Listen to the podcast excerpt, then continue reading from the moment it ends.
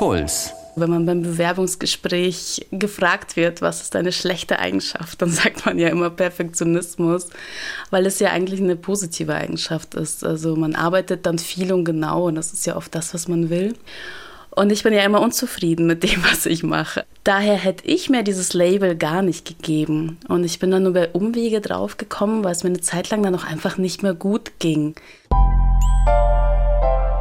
Die Lösung. Der Psychologie-Podcast von Puls. Mit Verena Fiebiger und Lena Schiestel. Hey zur Lösung. Servus. Hast du gerade echt Servus gesagt, ja. Lena? Ich liebe das aus deinem Mund. Wir machen ein Thema, wo ich gerade schon so ein bisschen nervöses Augenzucken kriege, dass wir es endlich geschafft haben. Viele von euch haben sich diese Folge gewünscht. Wir haben es lang geschoben, weil wir wollten natürlich die perfekte Folge über Perfektionismus machen. Und ähm, die von euch, die davon geplagt werden, wissen auch, das ist der Garant, dass es mal wieder länger dauern kann, wenn man es perfekt machen will. Ah, wenn du das so ankündigst, dann klingt das ja so, als würden wir die perfekte Folge wirklich machen oder abliefern. Das werden maximal 70 Prozent. Ja, stellt euch auf Mittelmäßigkeit ein. Ähm, es wird die Anti-Perfektionismus-Folge quasi. Wir haben mit Selina über dieses komplexe Phänomen gesprochen und sie hat es ja gerade schon ganz schön beschrieben. Perfektionismus, das ist doch diese Eigenschaft, die wir in Bewerbungsgesprächen droppen, wenn wir gefragt werden, was ist denn deine schlechte Eigenschaft? Also wenn man natürlich was Schlechtes, aber eigentlich auch was Gutes sagen soll über sich selbst. Selbst wenn man nichts aus dieser Folge sonst mitnimmt, kann man sich zumindest merken, dass das keine super Antwort ist auf die Frage, was eine schlechte Eigenschaft ist, weil es. Ich habe das vorher auch mal gesagt. Ich bin Perfektionistin. Ist das jetzt, sagt es jeder oder was? Ist es ist eben ein bisschen ein Klischee, weil es genau damit kokettiert, dass man eben ein total super Arbeitsbienchen ist so und äh, nicht nachlässt, bis es nicht perfekt ist, was natürlich sich jeder Arbeitgeber potenziell wünscht, aber es ist eben auch ein Klischee und ähm, also sollte man zumindest auch markieren, dass man weiß, dass es ein Klischee ist. Also zu sagen, ich weiß, es ist ein bisschen durchschaubar, aber ich bin wirklich Perfektionistin ja, oder so. Und dann, und dann hat es tatsächlich auch Nachteile. Und darüber reden wir auch heute. Okay, also das können wir schon mal mitnehmen. Beim Bewerbungsgespräch nicht Perfektionismus sagen.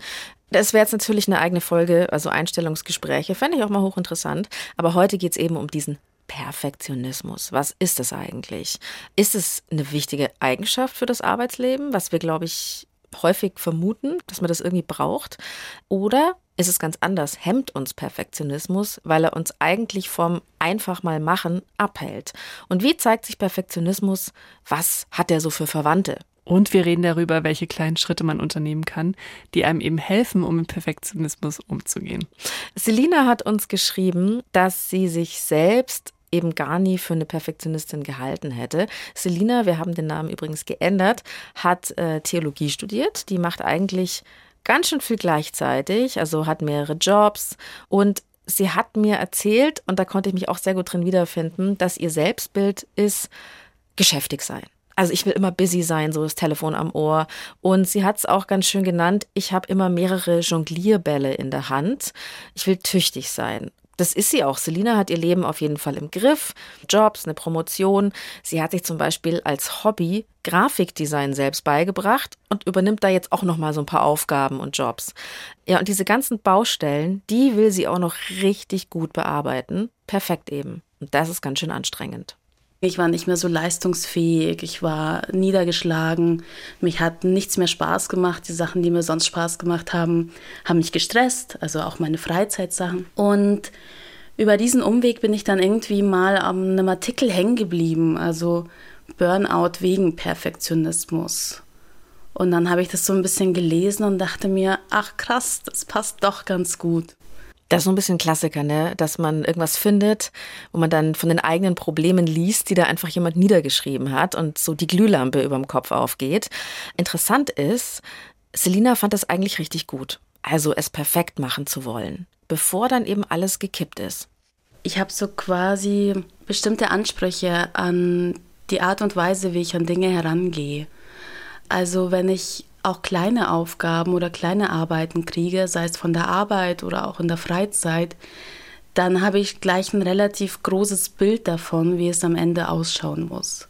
Also es ist nie so, dass ich etwas schnell auch einfach erledige, damit es erledigt ist. Stichwort Mittelmäßigkeit, das ist für mich ganz was Schlimmes. Also so auch eine Sache unter vielen abzuliefern, die auch dann nicht irgendwie positiv heraussticht, das ist irgendwie schon versagt. Also es muss alles sehr gut und außergewöhnlich und außerordentlich gut sein, damit ich überhaupt damit zufrieden bin. So, und das finde ich einen ganz interessanten Aspekt, den Selina hier gleich mal droppt. Droppen habe ich auch schon 80 Mal gesagt gefühlt. Und den ich auch kenne, dieser hohe Anspruch, der einen zu Höchstleistungen treibt. Und am Ende hat man dann vielleicht auch ein tolles Ergebnis. Und das ist so der Glaube dahinter, das macht mich zufrieden. Total anstrengend. Und dann hat man so das Ziel erreicht. Aber gleichzeitig macht einen das ja auch richtig fertig und damit unzufrieden. Und lass uns das jetzt mal klären, Lena. Wie ist Perfektionismus aus psychologischer Sicht? Ist es geil oder ungeil? Also, wenn man Perfektionismus als Begriff neutral auffassen will. Und dann, also dann könnte man jetzt abwägen und eben sich überlegen, was sind denn Vorteile, was sind Nachteile. Und Perfektionismus wird auch in der Psychologie unterschiedlich konzeptualisiert. Also eben mal so dezidiert dysfunktional und auch mal neutral. Und ich bin aber ein bisschen geneigt, den Begriff für dysfunktionale Verhaltensweisen zu reservieren. Aber darüber kann man natürlich trefflich streiten. Also Dysfunktional übrigens ist einfach negativ, also was, was nicht funktioniert. Ne? Ja, was nicht funktional ist, genau. Und es gibt auch viele verschiedene Aspekte und Spielarten von Perfektionismus und wir können uns da gerne mal ranrobben. Also ein wichtiger Grundgedanke ist einfach der Wunsch nach Verbesserung einer Fähigkeit oder danach etwas besonders gut zu machen und anspruchsvoll zu sein. Das ist erstmal menschlich und nicht problematisch.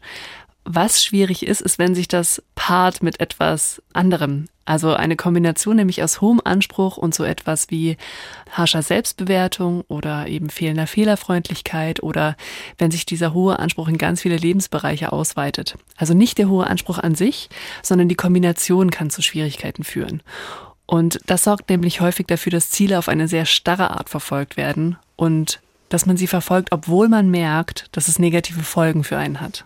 Beispiel, weil das zu meinem Erfahrungshorizont ist, wenn du jetzt zum Beispiel im Radio moderierst, ja, da musst du eigentlich sehr perfektionistisch sein, weil das ganze Ding sehr fehleranfällig ist und dann musst du Sachen genau bezeichnen, in der Sekunde das Knöpfchen drücken, du musst sehr in so einem in so einem Flow sein unter hohem Zeitdruck.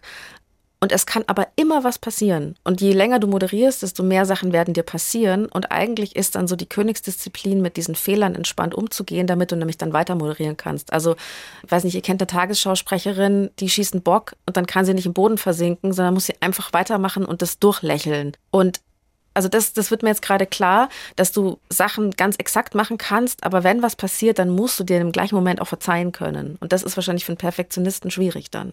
Oder das ist dann eher so ein, wie du immer so schön sagst, Lena, ein Hemmschuh.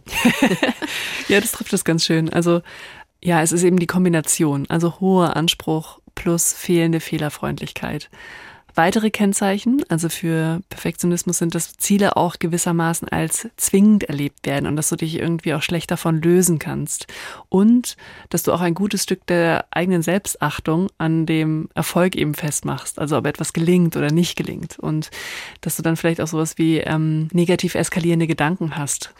Und weitere Kennzeichen auch eben für dysfunktionalen Perfektionismus ist, dass du die Ziele, die du dir setzt, auch als, die du eben eigentlich auch selber setzt, aber als zwingend erlebst und so als seien sie aber Teil der Sache an sich und nicht etwas, was du quasi hinzugibst in die Situation. Und dass du auch ein ja, ein gutes Stück deiner eigenen Selbstachtung auch am Erfolg, ob das jetzt gelingt oder nicht gelingt, festmachst. Und dann schließen sich eben auch häufig so negativ eskalierende Gedanken an. Also sowas wie, also wenn mir jetzt der und der Fehler unterläuft, dann bin ich ja wirklich einfach nutzlos. Und das ist natürlich eine Übersteigerung in dem Moment, eine gedankliche Übersteigerung. Und eben auch, auch das, was ich vorhin gesagt habe, dieses, je mehr der Perfektionismus in verschiedene Lebensbereiche hineinragt, desto schwieriger wird es auch. Denn interessanterweise gelten für den eigenen Selbstwert eigentlich nur die Bereiche, in denen man eben auch die perfektionistischen Ansprüche an sich hat und nicht die, wo man vielleicht auch sich entspannt drin bewegt. Und das ist natürlich ein schlechter Deal. Also ich kann zum Beispiel vielleicht in meiner eigenen Beziehung total entspannt sein, aber dass ich eine zufriedene Beziehung führe, das zahlt dann gar nicht auf meine Selbstachtung ein, weil das, dann kommen häufig so Gedanken wie, ja, das ist ja normal. Das machen ja alle so. Alle ja, genau. sind doch so Happy Couples. nicht. Okay, ich fasse ganz kurz zusammen, so wie ich es jetzt verstanden habe. Im Perfektionismus ist die Schattenseite schon mit drin und es geht nicht nur darum, was besonders gut ideal fehlerfrei zu machen, sondern es spielen immer auch negative Gefühle mit rein, die man vielleicht zuerst in dieser perfektionistischen Handlung gar nicht so spürt. Ja, aber weil du eben gerade selber auch nochmal fehlerfrei gesagt hast, das ist schon etwas, es ist schon ein arg hohes Ziel, was man schon noch hinterfragen könnte. Also dieses etwas ideal und fehlerfrei machen, weil das ist in den allermeisten Kontexten auch schon ein nicht realisierbarer Maßstab. Und dann kann man sich natürlich auch fragen, ob es wirklich Sinn macht, sich das zum Ziel zu setzen. Spätestens auch, wenn einem von verschiedenen Stellen im eigenen Umfeld immer wieder gespiegelt wird, hey, ein so hoher Maßstab ist eigentlich bei der Sache nicht nötig, dann sollte man zumindest kurz den Gedanken zulassen, ob da auch was dran sein könnte. Ja, schade. Weil ich würde ja gerne alles auch ideal und fehlerfrei machen. Das wäre ja auch großartig, ohne dabei perfektionistisch zu sein. Ich habe mit Selina lange so auch drüber gesprochen, wo kommen diese hohen Selbstansprüche her, habe auch selber immer so viel sinniert. Wer ist dafür verantwortlich? Wie kommt es denn dazu? Du kannst grundsätzlich mit verschiedenen Brillen auf so eine Frage draufschauen. Also wie kommt es dazu? Und die eine ist eine Kognitionsbrille. Also es gibt einfach bestimmte Denkmuster, die per Person, die sich perfektionistisch verhalten, immer wieder auftreten. Und ähm, das ist zum Beispiel so selektive Aufmerksamkeitsprozesse, dass du halt von einer Leistung nur die negativen Anteile im Blick hast und nicht die positiven. Dann so eine Grundannahme, dass es überhaupt perfekte Lösungen gibt, obwohl Probleme oft komplex und dynamisch sind. Das hast du so die Fantasie, okay, aber ich kann das optimieren und es gibt die perfekte Lösung. Und auch da könnte man eigentlich oft ein Fragezeichen dran machen. Und dann findest du ganz häufig auch so soll und muss Glaubenssätze, ähm, wenn du so strukturiert bist. Und auch das kann man natürlich hinterfragen. Also die Liste ist da lang, die man sich mit der Kognitionsbrille anschauen kann.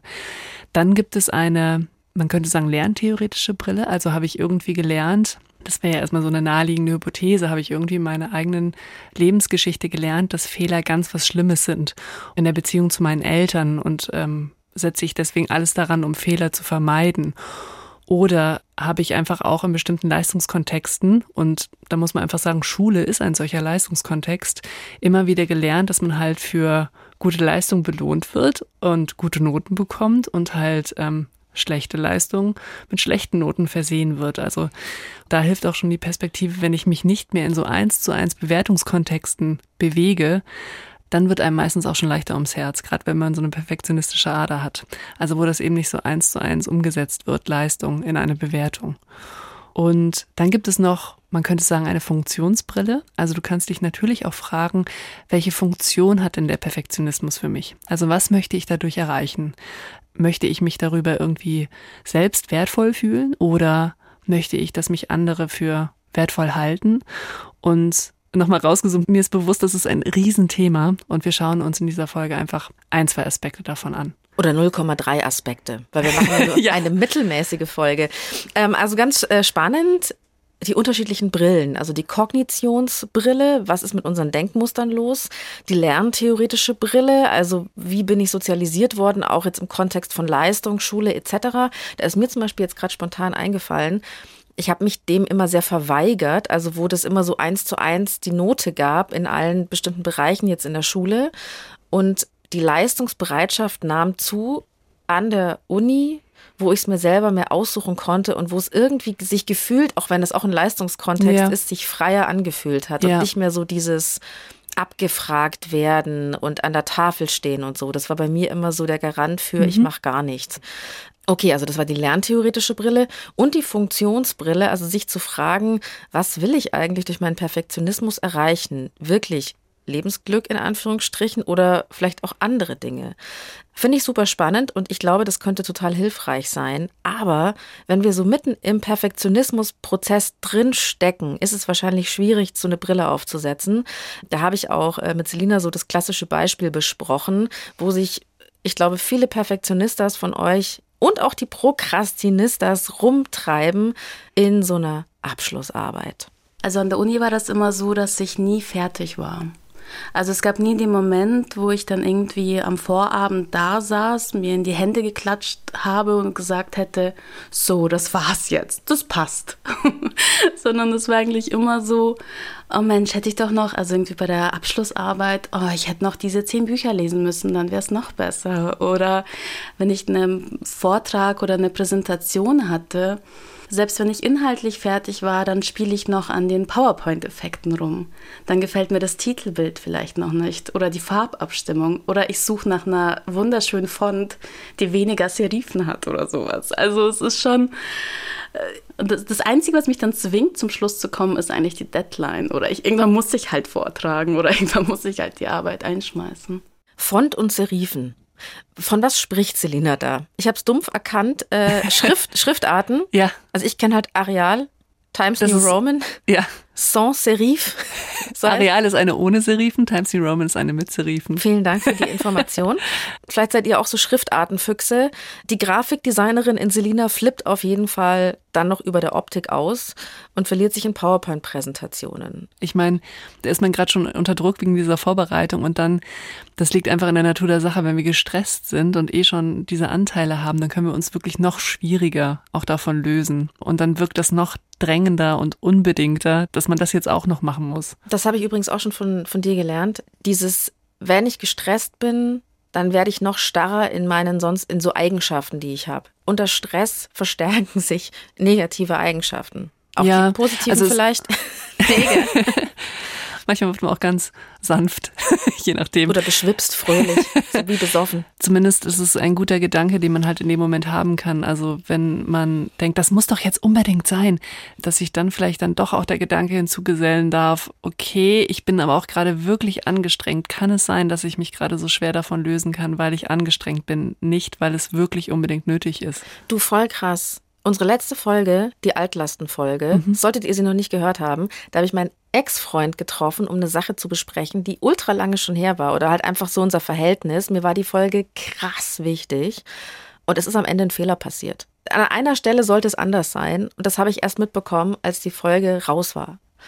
Und ich habe ein bisschen geweint, weil ich dachte so, aber es wäre ja. noch perfekter gewesen. Und unser Redakteur meinte dann so, ja, das wäre so ein Theken vielleicht noch schöner, aber das ist vollkommen okay. Und ich habe echt so, ja. wenn das nicht perfekt ist, dann brauche ich es gar nicht aufstehen, dann brauchen wir es gar nicht machen. Ja, das ist auch ein ganz wichtiger Satz. Also dieses, dann brauche ich es gar nicht machen, also den einfach auch viele im Kopf haben. Also wenn es nicht perfekt ist, dann brauche ich es gar nicht erst machen. Mittelmaß ist nicht erlaubt und der macht natürlich zusätzlich total Druck. Und natürlich, ich meine, das muss man auch dazu sagen, du warst, wie du auch sagst, bei der Folge einfach auch persönlich besonders investiert. Das Witzige war, dass ich, während ich den Satz gesagt habe, schon wusste, ich übertreibe gerade. Mhm. Ich flippe gerade über einem Detail, was nur ein Detail ist. Kein Mensch kriegt's mit. Ihr kriegt es mit, weil ich drüber spreche. Kein Mensch wird's mitkriegen, aber es, ich kann nicht loslassen gerade. Ich kann nicht locker lassen. Ich will, dass es perfekt ist. Und ähm, wie du so schön sagst, ja, ich war sehr investiert. Und wenn es einem wichtig ist, dann steigt der Perfektionismus noch krasser nach oben. Und ich habe auch festgestellt, ich habe bei der Folge prokrastiniert. Ich wollte nicht anfangen, mhm. weil es mir so wichtig war. Das habe ich echt rausgezögert. Und über diesen Fakt, also Perfektionismus und Prokrastination, habe ich auch mit Selina gesprochen. Auch ein Grund, warum ich dachte, also ich kann keine Perfektionistin sein, war ja, dass ich auch viel vor mir herschiebe. Also Prokrastination ist mir echt ein Begriff. Und das Interessante ist aber, dass das gar kein Widerspruch ist, sondern in dem Moment, wo du halt so ein Projekt annimmst, hast du ja die perfekte Vision davon. Also du bist dann total motiviert und hast da auch richtig Lust drauf und malst dir weiß Gott was aus, wie wunderbar das dann sein soll am Ende. Und damit bläst du dieses Projekt doppelt bis dreifach auf, als es eigentlich ist. Am Anfang, also als ich noch so eine so eine kleine Radioautorin war im ersten Lehrjahr so ungefähr, haben meine Redakteure mich mit einer Sache beauftragt. Und zwar sollte ich, als es noch keine Serien gab, da gab es noch keine Streamingdienste und auch Podcasts waren noch nicht erfunden. Oh Gott. Also ähm, doch, die gab es schon, aber noch nicht so ausgefeilt auf jeden Fall. Hieß es, mach eine siebenteilige Radioserie über eine WG. Und ich war so geadelt, so geehrt. Oh mein Gott, sie trauen es mir zu. Und es muss unfassbar gut werden. Ich muss Preise damit gewinnen, ja. Und ich habe nicht angefangen. Einfach weil ich Panik hatte dann mhm. und weil das ein riesiges Projekt wurde. Und ich habe Trillionen Stunden Material aufgenommen. Ja. Ich hab, bin da quasi eingezogen. Das ist, wie es beide beschreibt eigentlich, das geht Hand in Hand. Also dieses, das vor dem Inneren halt das Projekt sich auch so aufbläst. Es ist gleichzeitig auch eine Mammutaufgabe dann häufig und dann hat man eben Angst, überhaupt damit zu beginnen, weil ja dann in dem Prozess sich zeigen könnte, dass nicht alles total rund wird und so weiter. Das heißt, es könnte sich in dem Prozess zeigen, dass es eventuell nicht ganz perfekt wird. Und das sorgt dann dafür, dass man dann eben ziemlich spät anfängt, weil man eben auch Angst davor hat, bis es dann wirklich so überhaupt nicht mehr geht und denkt, okay, wenn ich jetzt nicht anfange, dann kann ich es wirklich auch gar nicht abschließen. Dann schiebt einen quasi der zeitliche Druck dann in die Aktivität. Aber auch in was Apokalyptisches. genau, und in was Apokalyptisches. Also wenn ihr diesen Mechanismus bei euch kennt und ihr auch sagt, uh, aufschieben, aufschieben, krasses Thema, checkt unsere Aufschieben-Folge. Da besprechen wir Prokrastinieren nochmal ganz ausführlich. Wir zoomen uns nochmal rein in so eine Nacht aus Sitzfleisch und Tränen. Wir verausgaben, verbrennen uns komplett für so ein Projekt, für eine Abschlussarbeit, für irgendeinen Scheiß, ja. Und wir kriegen das Ding ins Ziel, es läuft, alle sagen pfundig, richtig gut hingekriegt. Und das wird dann so ein Mechanismus, an dem wir irgendwie festhalten. Also komplett verausgaben und damit Erfolg haben. Selina sagt, das ist eigentlich fatal, was sie damit sich macht. Man schafft es ja dann und man kriegt dann sein positives Feedback und alle sagen toll und wie schön du das gemacht hast. Und dann wird diese Erinnerung, die eigentlich ganz schrecklich war, also wo man einfach nur noch weinen und das Land verlassen und einfach seinen Namen ändern und nie wieder zurückkommen, weil man denkt, wieso fange ich nie früh genug an? Wieso kann ich mich nicht besser zeitlich managen? Wieso ist das immer so ein Stress? Wieso bin ich nie damit zufrieden? Das heißt, diese ganz schreckliche Erfahrung kriegt dann plötzlich so einen Zuckergussanstrich, weil das hat, war ja total gut. Und das wird dann für zukünftige Projekte als Maßstab genommen. Also die Nächte, wo ich einfach mit Energy Drinks und kein Schlaf mehr und kein Reagieren mehr auf Telefon oder SMS-Nachrichten von Freunden, habe mich totgestellt, nur noch gearbeitet. Das ist dann, wenn ich ein ähnliches Projekt dann in der Zukunft habe, eigentlich mein Maßstab. Selina hat es Überperformance genannt. Also dieses heroische sich selbst ausbeuten für das perfekte Ergebnis muss irgendwann so der Standard sein. Mhm. Und sie meint, man bleibt dann in dem Kreislauf kleben. Ja, also was da passiert ist nämlich folgendes. Also wenn ich eben dann doch am Ende fertig werde und auch ein gutes Ergebnis habe, dann wird quasi mein Verhalten, das eigentlich physisch und psychisch für mich total schädlich war im Vorfeld, dadurch belohnt, dass ich aber auch Erfolg hatte. Und dann setzt sich eben fest, aha, okay, wenn ich dieses Verhalten zeige, dann führt es zum Erfolg. Und ähm, das kann sich natürlich dann auch auf so eine ungute Art vermengen, dass man irgendwie denkt, okay, wenn ich aber auch nicht wirklich geblutet habe vorher, dann war es auch nicht gut. Also weil sich einfach so eine Kopplung über die Zeit immer wieder eingeschleift hat fataler Mechanismus. Mit was ich mich ja seit dem St. Nimmerleinstag brüste, ist ja die Story meiner Bachelorarbeit. Ähm, Habe ich schon erzählt, oder? Kommt ein bisschen bekannt vor. Für die ich im Grunde eine Woche durchgemacht habe. Also ich habe eine Woche lang nicht länger als drei bis vier Stunden am Stück geschlafen, weil ich wusste, dann falle ich in den Tiefschlaf und werde nie wieder wach. Ähm, da war ich aber 23. Ja, da habe ich eine Woche durchgemacht, um das zu rocken. Und das habe ich nie wieder so krass hm. geschafft. Also das werde ich meinen Enkelkindern noch erzählen. Damals, als ich meine Bachelorarbeit gemacht habe, mit Energy Drinks und Nudelsuppen, da habe ich es halt allen gezeigt. Ich glaube, dann ist ja auch die spannende Frage, gibt es auch etwas, was du eben an diesem Nervenkitzel auch magst. Also irgendetwas, was diesen Reiz der durchgeackerten Nächte, der Dramatik, die in einer, ich schreibe diesen Absatz noch um 4 Uhr morgens fertig, der in so einer Nacht liegt. Ich glaube, ein Freund von mir und ich, also der hat es ähnlich gemacht. Ähm, wir romantisieren das so rückblickend immer ganz stark. Aber, und das hat äh, Selina auch gesagt, mit jedem Mal verliert man ja den Bock auf diese Überperformance und auch die Kraft dafür, weil man wird älter irgendwann. Und wir wissen ja schon im Vorfeld, wie weh das tun wird. Also wenn du was ja. zum ersten Mal machst, dann weißt du ja nicht, wie schlimm es ist. Ich würde das gerne ein bisschen umdeuten, also weil du gerade gesagt hast, dass irgendwie die Kraft ausgeht und dass man das nicht, einfach nicht mehr so schafft wie mit 23 im Alter. Ich glaube auch, dass man ein bisschen reifer wird. Das ist einfach so, was gibt in einem, das, das sich sagt, nee, das mache ich nicht mehr. Kein Bock mehr auf Selbstausbeutung. Ja. Und klar gibt es immer wiederum den anderen Teil auch sagt, wäre das nicht schön? Könnte man, wenn man dann noch so drei, drei schlaflose Nächte hinackern könnte. Ähm, aber da gibt es eben auch einen anderen Teil, der dann irgendwie aufsteht und sagt, nö, nö, das ist es nicht wert. Ich gehe jetzt schlafen. Selina hat noch einen ganz wichtigen Aspekt angesprochen, den ich so auch beobachte. Und zwar, dass man dann Lob bekommt oder halt Erfolg, was wir ja schon besprochen haben, gerade wenn man es dann geschafft hat und dass das aber gar keine Resonanz mehr innerlich hat. Also ich spüre da auch nichts mehr. Weil man kriegt dann von außen eigentlich sehr viel Zuspruch, aber so von innen kann man das gar nicht so richtig annehmen. Ich spiele das dann auch immer runter. Das ist mir auch gar nicht mal so angenehm, wenn das jemand dann super toll findet, weil ich weiß natürlich, wie sehr ich gelitten habe. Ja, also ich sehe ja diesen Weg, den ich da gegangen bin. Und das ist ein ganz wichtiger Punkt, weil wir denken ja, Perfektionismus, also wenn du jetzt selber Perfektionismus hast, das muss mich doch zufrieden machen, das muss ja irgendeinen Sinn haben. Und wenn es dann klappt und man hat was ganz toll gemacht, ist man erstens einfach nur fertig und zweitens denke ich mir auch immer, und Selina ging es eben auch so, die Profis, ja, die mit dem schönen Leben, die schaffen das anders. Die kriegen einen Auftrag und schaffen da mindestens noch einen Skiurlaub dazwischen, also zwischen Auftrag und Abgabe. Oder werden halt schön geruhsam am Abend vorher fertig, können da noch eine Serie schauen. Oder machen so Spaziergänge im Umland zwischendurch. Also in Urlaub fahren kann man ja nicht mehr. Und, und kriegen das gut hin, auf eine positive Art. Und das ist ja eigentlich würdelos. Also das hat Selina auch gesagt. Man weiß ja selber, wie man durchgerackert hat, wie man dann körperlich beieinander war. Und dieses Durchochsen fühlt man sich vor sich selber auch nicht mehr gut. Ja, und das ist natürlich überhaupt kein guter Deal. Also dann kann man ja wirklich keinerlei Erfolg genießen. Also wenn ich mir eben auch bei Erfolg denke, aber der Prozess bis hierhin war nicht okay. Ähm, mir muss es doch auch leicht von der Hand gehen. Also es darf mich auch noch nicht mal Mühe kosten, dass ich ein bestimmtes ähm, Ergebnis erzielt habe. Und, und dann kann man nur verlieren. Und das gehört zu diesen Grundgedanken, die man eben hinterfragen muss. Und das Schwierige daran ist leider auch, dass selbst wenn man für sich erkannt hat, okay, viele meiner Probleme liegen eventuell auch an meinem Perfektionismus, dass sich genau dieser Mechanismus aber auch auf Erfolge beziehen kann, beim sich von Perfektionismus lösen. Also dann hat man es zum Beispiel wirklich mal geschafft, einen Kuchen mit nicht perfektem Zuckerguss abzugeben und einer Freundin zu schenken ähm, und man hat keinen neuen gebacken.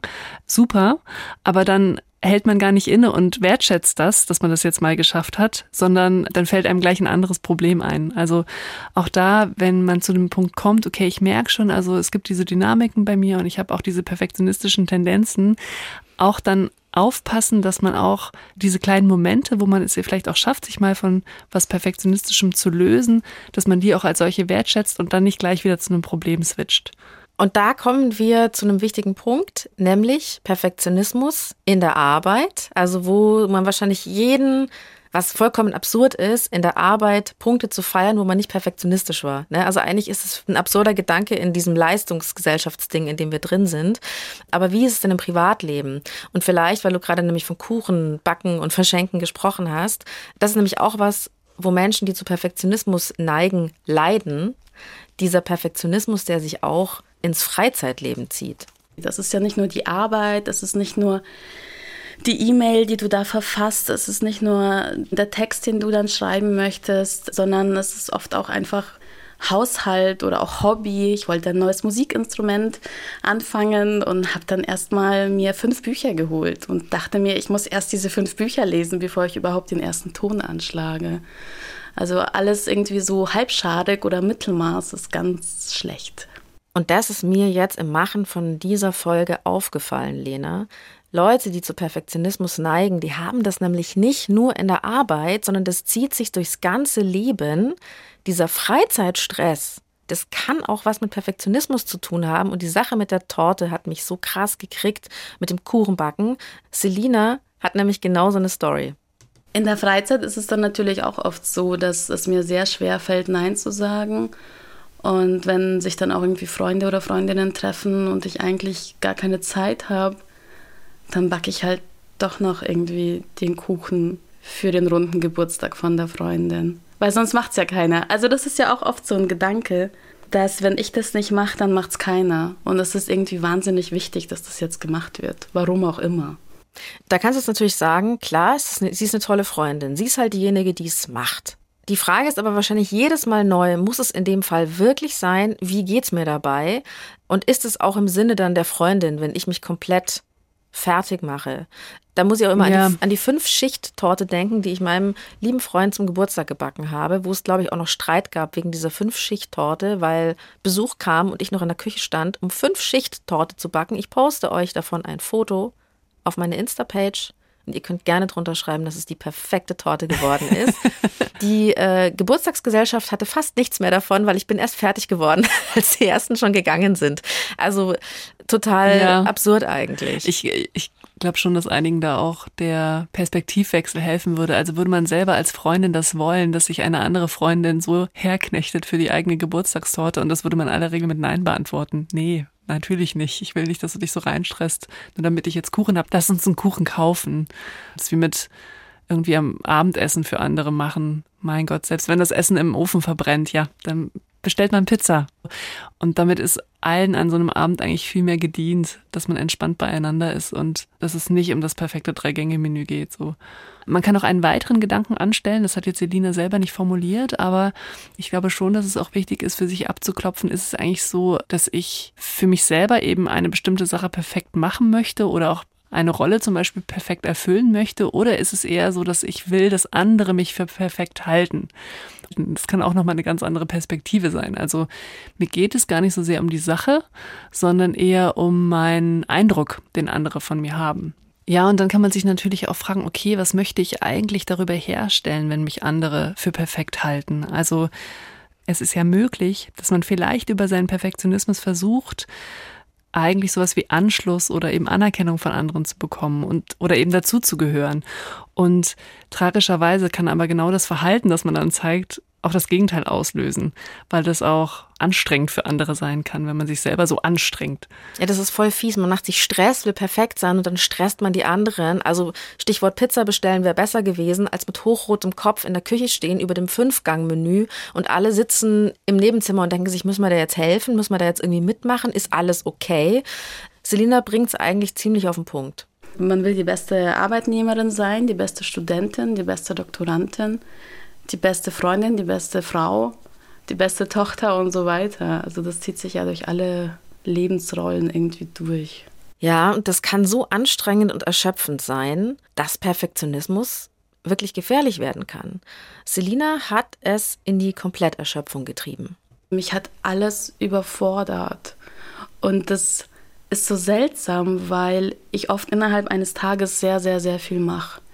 Und da war das oft so, dass ich keine E-Mails schreiben konnte. Also ich habe irgendwie eine E-Mail bekommen, die war gar nicht besonders komplex, sondern da musste ich mich halt hinsetzen und die einfach mal in sieben Minuten beantworten. Und es ging nicht. Das, das hat sich so unschaffbar angefühlt, dass ich das nicht hinbekommen habe.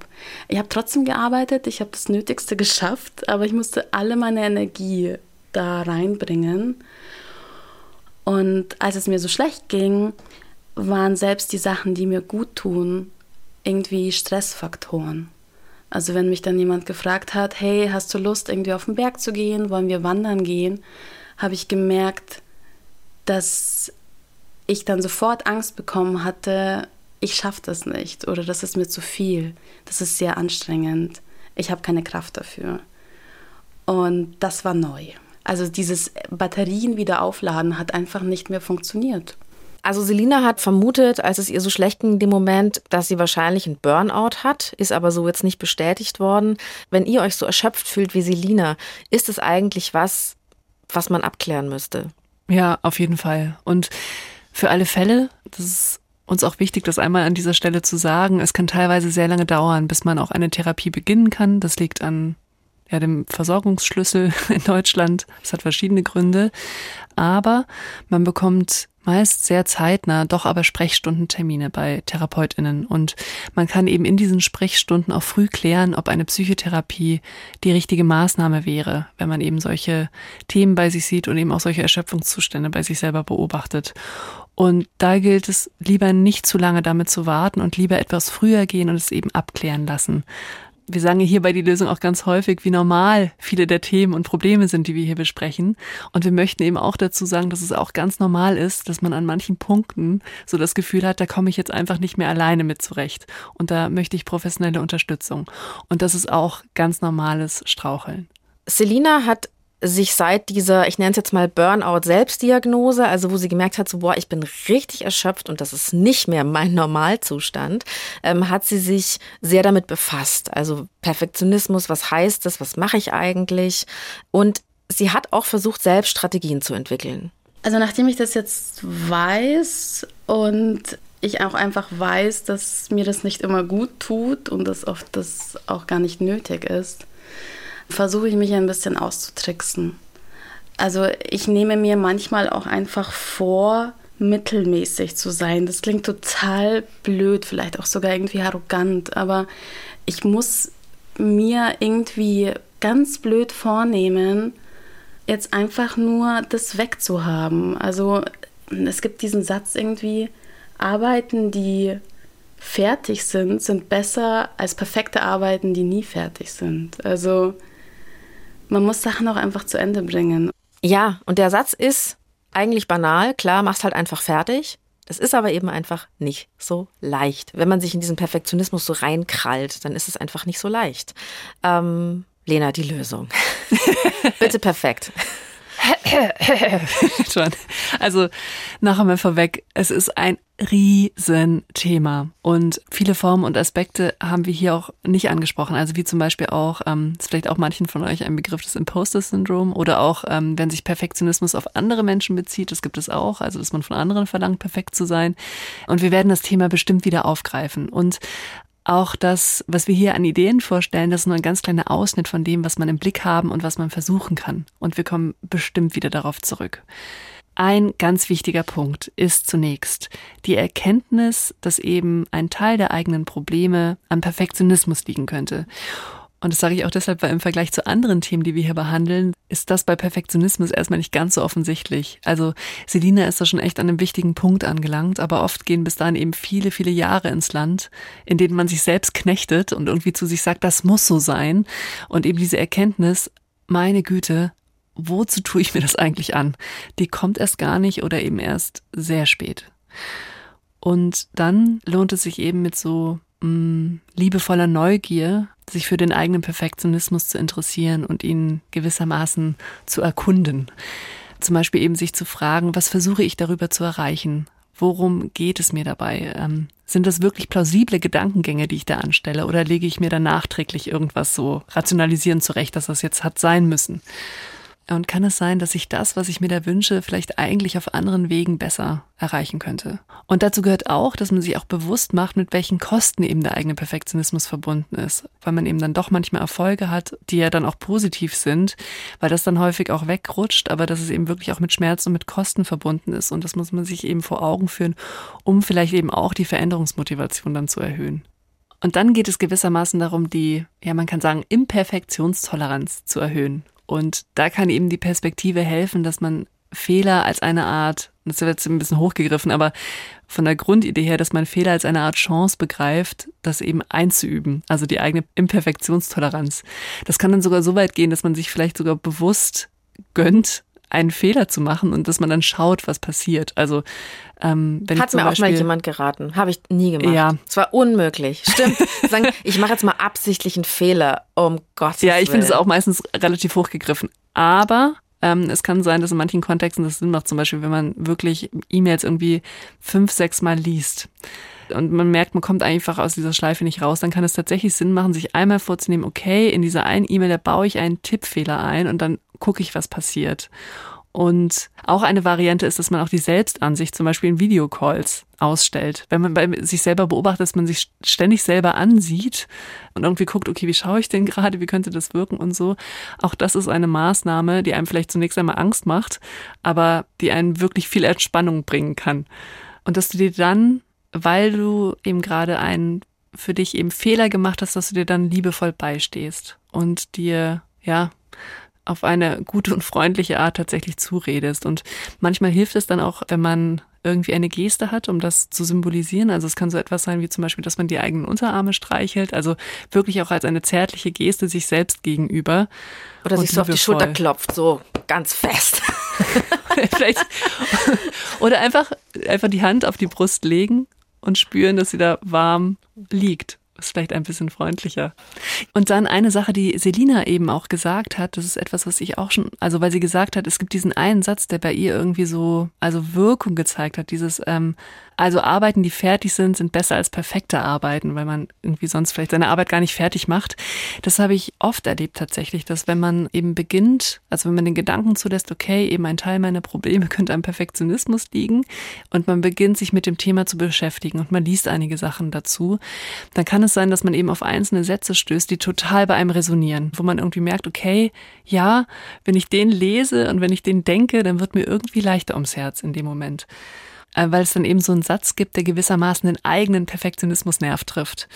Und das kann was sein wie, es hat wirklich niemand was davon, wenn ich das jetzt nicht einfach genieße, zum Beispiel. Also warum hetze ich mich irgendwie auf dem Fahrrad zur Arbeit, sondern ich könnte auch gemütlich zur Arbeit fahren und da hat gerade niemand was davon, wenn ich einfach nur abgehetzt ähm, hinradel. Das sind diese klassischen 15 Minuten, ja. Also, okay, ich bin aus irgendwelchen Gründen gestresst oder zu spät. Wer hat jetzt was davon, wenn ich mich knüppel deswegen? Ja. Und also ich bin natürlich auch krass gegen zu spät kommen und verurteile es heftig. Äh, nee, Quatsch. Hat jemand was davon, dass ich so leide gerade und auch diese Nächte? Ja. Ist die Welt wirklich besser, weil ich mich gerade fast umbringe für irgend für irgendwas? Und für alle Fälle die Antwort ist nein. Ah ja, genau. Nein. Ja, und ein anderes Beispiel wäre auch so ein Satz wie, was wäre, wenn die Aufgabe ganz leicht wäre? Wie würde ich sie dann bearbeiten? Weil wir auch darüber gesprochen haben, dass so im Inneren Aufgaben dann so häufig eben ins Perfekte eben anwachsen. Deswegen kann sich die Frage eben lohnen, okay, was wäre denn, wenn es leicht wäre? Was würde ich dann machen? und das eben dann als Vehikel zu benutzen, eine Aufgabe auch auf der Ebene zu bearbeiten. Und wenn du eben beginnst, dich mit dem Thema auseinanderzusetzen, dann wird dir früher oder später ein solcher Satz begegnen. Und dann schreib ihn auf und trag ihn mit dir. Und also trag ihn mit dir in dem Sinne, dass du dich auch regelmäßig daran erinnerst, um es einfach ein bisschen wach zu halten. Danke, Lena. War doch jetzt eine fast perfekte Folge. Also fast, ja. Also es hätte schon, also hätte schon noch ein bisschen besser sein können. ja, so solide 82 Prozent, würde ich sagen. Also Selina, wir hoffen sehr, dass ein paar Sachen für dich dabei waren. Vielen, vielen Dank, dass du uns deine Geschichte erzählt hast. Und euch lieben Lösungshörern und Lösungshörerinnen, lieben Dank fürs Zuhören. Die Redaktion hatten Alexander Loos und Marion Lichtenauer. Produktion Corbinian Guggenmoos. Sounddesign Benedikt Wiesmeier und Enno Rangnick. Grafik Christopher Roos von Rosen und Lisa Hinder. Feedback und Themenvorschläge schreibt ihr bitte an die.loesung.br.de oder ihr schickt uns eine Sprachnachricht an 0151 12 18 und viermal die 5. Und wenn es euch gefällt, freuen wir uns, wenn ihr uns ein Abo dalasst und über eine Bewertung bei dem Podcatcher eurer Wahl. Fünf Sterne bitte. Es ist perfekt, oder? es war schon perfekt. Es gibt nicht die Lösung. Jeder strauchelt, so gut er kann. Puls.